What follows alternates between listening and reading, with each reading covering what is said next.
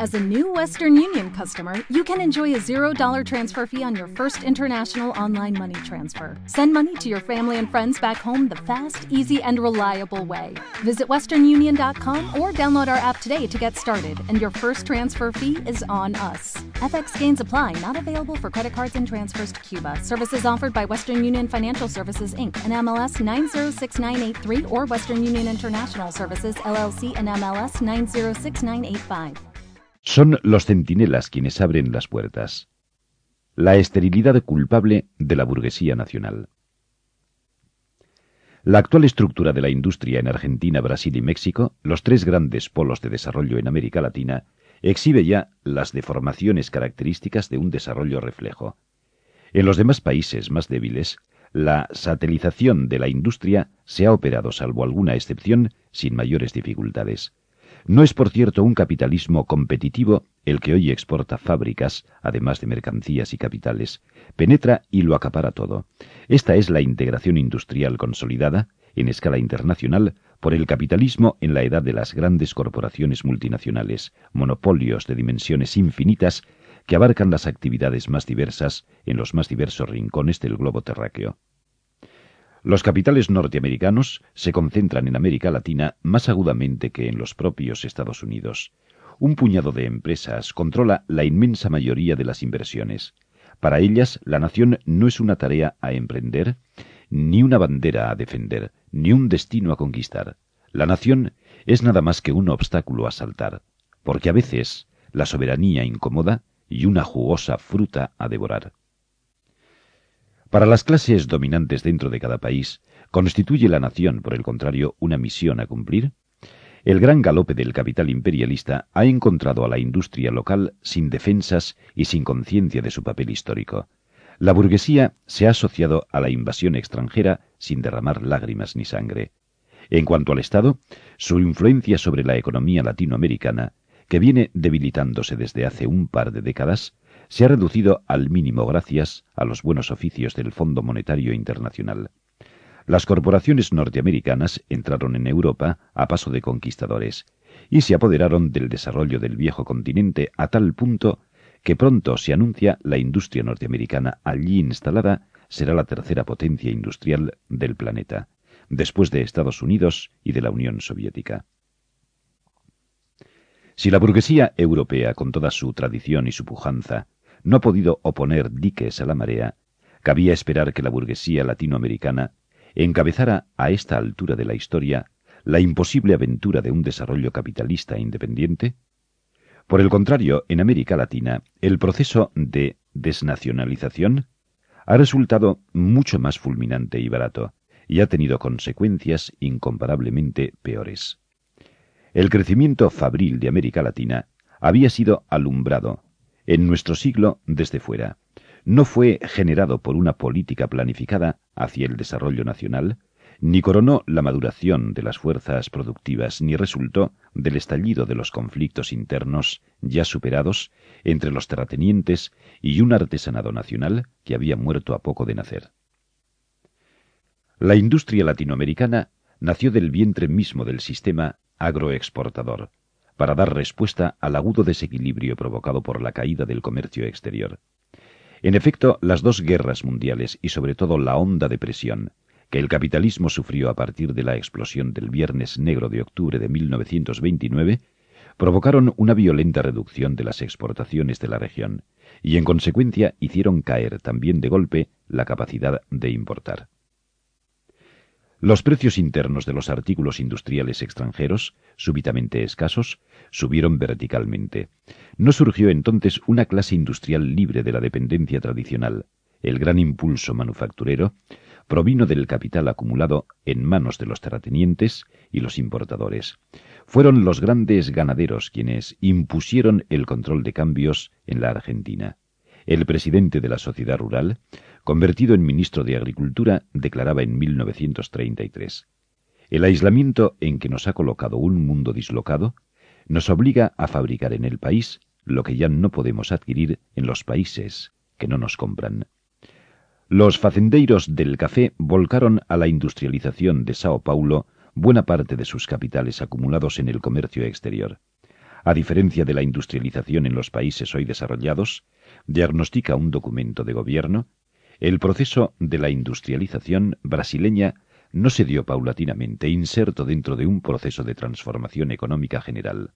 Antes bien, fue un fenómeno rápido e intenso que se superpuso a la estructura económica social preexistente sin modificarla por entero, dando origen a profundas diferencias sectoriales y regionales que caracterizan a la sociedad brasileña. La nueva industria que atrincheró de entrada tras las barreras aduaneras que los gobiernos levantaron para protegerla, y creció gracias a las medidas que el Estado adoptó para restringir y controlar las importaciones, fijar tasas especiales de cambio, evitar impuestos, comprar o financiar los excedentes de producción, tender caminos para hacer posible el transporte de las materias primas y las mercancías y crear o ampliar las fuentes de energía.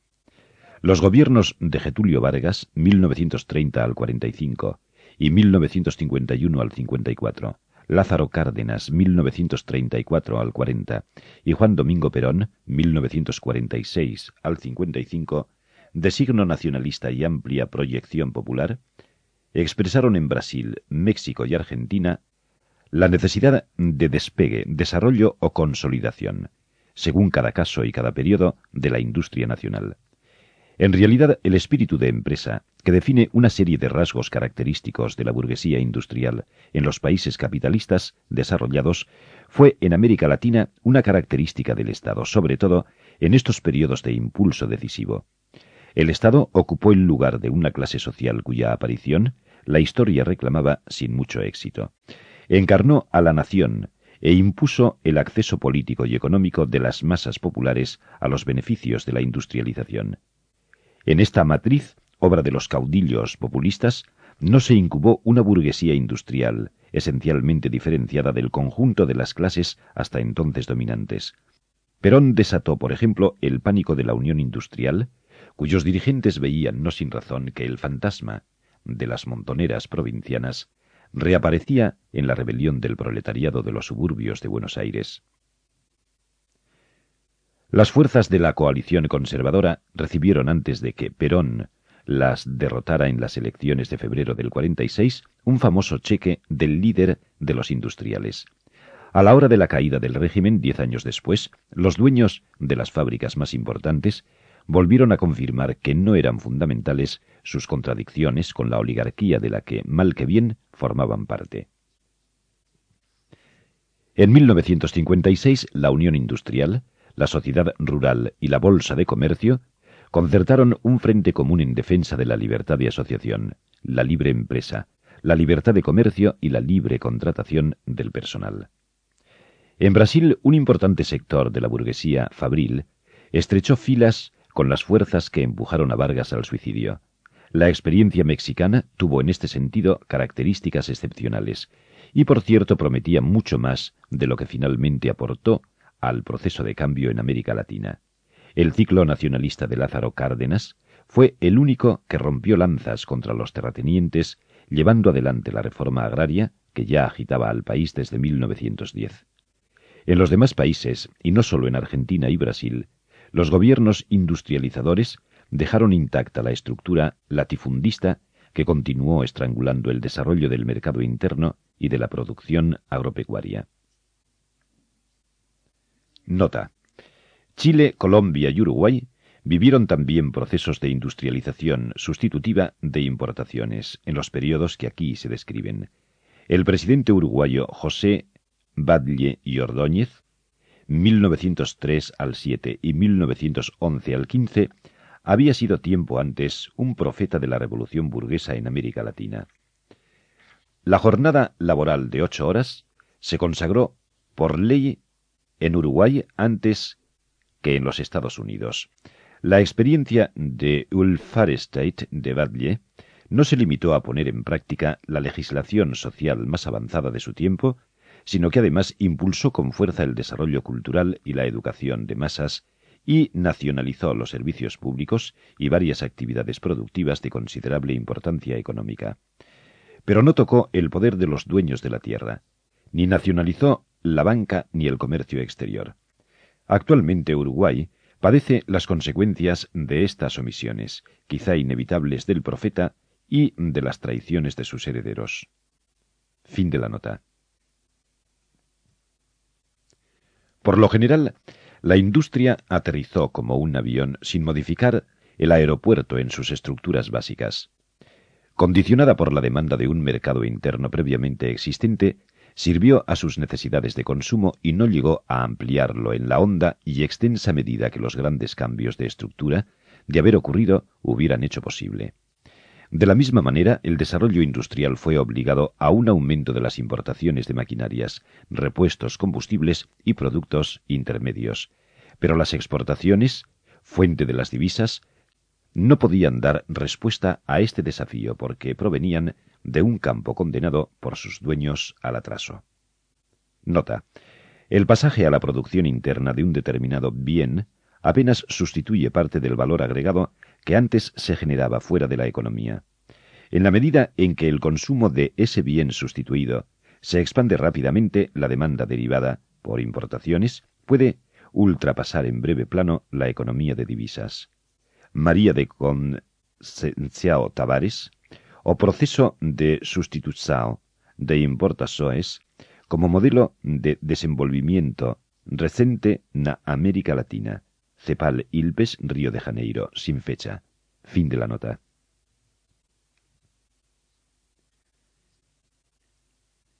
Bajo el gobierno de Perón, el Estado argentino llegó a monopolizar la exportación de granos. En cambio, no arañó siquiera el régimen de propiedad de la tierra, ni nacionalizó a los grandes frigoríficos norteamericanos y británicos, ni a los exportadores de la lana. Resultó débil el impulso oficial a la industria pesada, y el Estado no advirtió a tiempo que, si no daba nacimiento a una tecnología propia, su política nacionalista se echaría a volar con las alas cortadas. Ya en 1953, Perón, que había llegado al poder enfrentando directamente al embajador de los Estados Unidos, recibía con elogios la visita de Milton Eisenhower y pedía la cooperación del capital extranjero para impulsar las industrias dinámicas. Nota. El ministro de Asuntos Económicos contestaba así a la pregunta del periodista de la revista Visión, 27 de noviembre 1953. Además de la industria del petróleo, ¿qué otras industrias desea desarrollar Argentina con la cooperación del capital extranjero? Para ser más preciso, en orden de prioridad citaremos el petróleo, en segundo término, la industria siderúrgica, la química pesada, la fabricación de elementos para transporte, la fabricación de llantas y ejes y la construcción en el país de motores diésel. Citado por Alfredo Parera de Nis. Fin de la nota. La necesidad de asociación de la industria nacional con las corporaciones imperialistas se hacía perentoria a medida que se iban quemando etapas en la sustitución de manufacturas importadas y las nuevas fábricas requerían más altos niveles de técnica y de organización. La tendencia iba madurando también en el seno del modelo industrializador de Getulio Vargas. Se puso al descubierto en la trágica decisión final del caudillo. Los oligopolios extranjeros, que concentran la tecnología más moderna, se iban apoderando no muy secretamente de la industria nacional de todos los países de América Latina, incluido México, por medio de la venta de técnicas de fabricación, patentes y equipos nuevos, Wall Street había tomado definitivamente el lugar de Lombard Street, y fueron norteamericanas las principales empresas que se abrieron paso hacia el usufructo de un superpoder en la región. A la penetración en el área manufacturera se sumaba la injerencia cada vez mayor en los circuitos bancario y comercial. El mercado de América Latina se fue integrando al mercado interno de las corporaciones multinacionales. En 1965, Roberto Campos, zar económico de la dictadura de Castelo Branco, sentenciaba La era de los líderes carismáticos, nimbados por un aura romántica, está cediendo lugar a la tecnocracia. La embajada norteamericana había participado directamente en el golpe de Estado que derribó al gobierno de Joao Goulart. La caída de Goulart, heredero de Vargas en el estilo y las intenciones, señaló la liquidación del populismo y de la política de masas. Somos una nación vencida, dominada, conquistada, destruida. me escribía un amigo desde Río de Janeiro, pocos meses después del triunfo de la conspiración militar. La desnacionalización de Brasil implicaba la necesidad de ejercer con mano de hierro una dictadura impopular. El desarrollo capitalista ya no se compaginaba con las grandes movilizaciones de masas en torno a caudillos como Vargas. Había que prohibir las huelgas, destruir los sindicatos y los partidos, encarcelar, torturar, matar y abatir por la violencia los salarios obreros, para contener así, a costa de la mayor pobreza de los pobres, el vértigo de la inflación. Una encuesta practicada en 1966 y 1967 reveló que el 84% de los grandes industriales de Brasil consideraba que el gobierno de Goulart había aplicado una política económica perjudicial. Entre ellos estaban sin duda muchos de los grandes capitanes de la burguesía nacional, en los que Goulart intentó apoyarse para contener la sangría imperialista de la economía brasileña. El mismo proceso de represión y asfixia del pueblo tuvo lugar durante el régimen del general Juan Carlos Onganía, en la Argentina. Había comenzado en realidad con la derrota peronista de 1955, así como en Brasil se había desencadenado realmente desde el balazo de Vargas en 1954. La desnacionalización de la industria en México también coincidió con un endurecimiento de la política represiva del partido que monopoliza el gobierno. Hernando Enrique Cardoso ha señalado que la industria liviana o tradicional, crecida a la generosa sombra de los gobiernos populistas, exige una expansión del consumo de masas. La gente que compra camisas o cigarrillos. Por el contrario, la industria dinámica, bienes intermedios y bienes de capital, se dirige a un mercado restringido en cuya cúspide están las grandes empresas y el Estado. Pocos consumidores de gran capacidad financiera. La industria dinámica, actualmente en manos extranjeras, se apoya en la existencia previa de la industria tradicional y la subordina. En los sectores tradicionales de baja tecnología, el capital nacional conserva alguna fuerza. Cuanto menos vinculado está al modo internacional de producción por la dependencia tecnológica o financiera, el capitalista muestra una mayor tendencia a mirar con buenos ojos la reforma agraria y la elevación de la capacidad de consumo de las clases populares a través de la lucha sindical. Los más atados al exterior, representantes de la industria dinámica, simplemente requieren, en cambio, el fortalecimiento de los lazos económicos entre las islas de desarrollo de los países dependientes y el sistema económico mundial. Y subordinan las transformaciones internas a este objetivo prioritario. Son estos últimos quienes llevan la voz cantante de la burguesía industrial, como lo revela, entre otras cosas, el resultado de las recientes encuestas practicadas en Argentina y Brasil, que sirven de materia prima al trabajo de Cardoso. Los grandes empresarios se manifiestan en términos contundentes contra la reforma agraria. Niegan en su mayoría que el sector fabril tenga intereses divergentes de los sectores rurales y consideran que nada hay más importante para el desarrollo de la industria que la cohesión de todas las clases productoras y el fortalecimiento del bloque occidental. Solo un 2% de los grandes industriales de Argentina y Brasil considera que políticamente hay que contar en primer lugar con los trabajadores. Los encuestados fueron en su mayoría empresarios nacionales, en su mayoría también atados de pies y manos a los centros extranjeros de poder por las múltiples sogas de la dependencia. ¿Cabía esperar a esta altura otro resultado? La burguesía industrial integra la constelación de una clase dominante que está a su vez dominada desde fuera. Los principales latifundistas de la costa del Perú, hoy expropiados por el gobierno de Velasco Alvarado, son además dueños de 31 industrias de transformación y de muchas otras empresas diversas. Otro tanto ocurre en todos los demás países.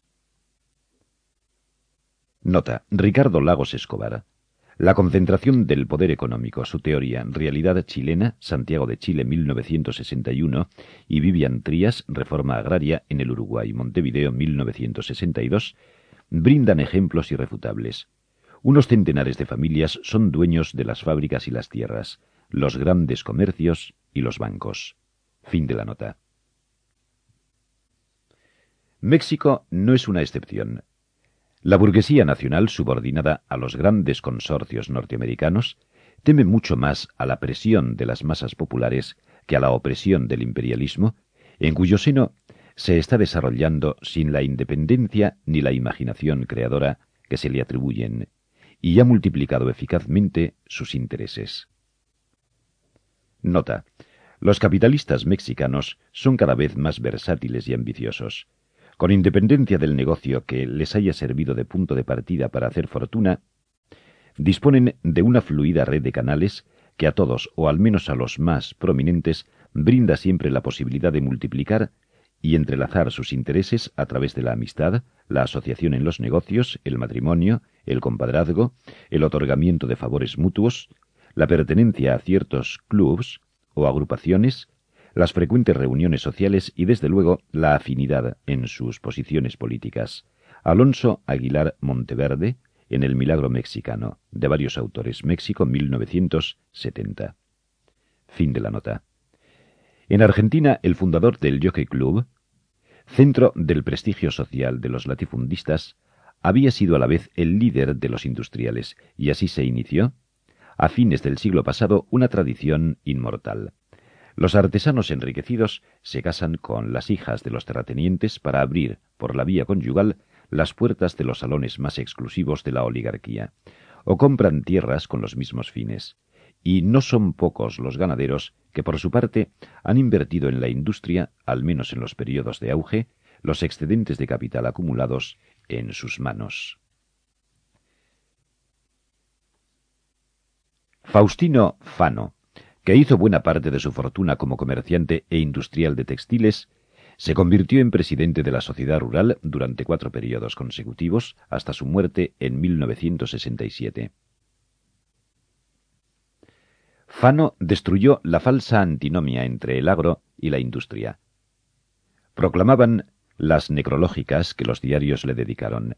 El excedente industrial se convierte en vacas. Los hermanos Ditella, poderosos industriales, vendieron a los capitales extranjeros sus fábricas de automóviles y heladeras y ahora crían toros de cabaña para las exposiciones de la sociedad rural. Medio siglo antes, la familia Anchorena, dueña de los horizontes de la provincia de Buenos Aires, había levantado una de las más importantes fábricas metalúrgicas de la ciudad. En Europa y en Estados Unidos, la burguesía industrial apareció en el escenario histórico muy de otra manera, y muy de otra manera creció y consolidó su poder.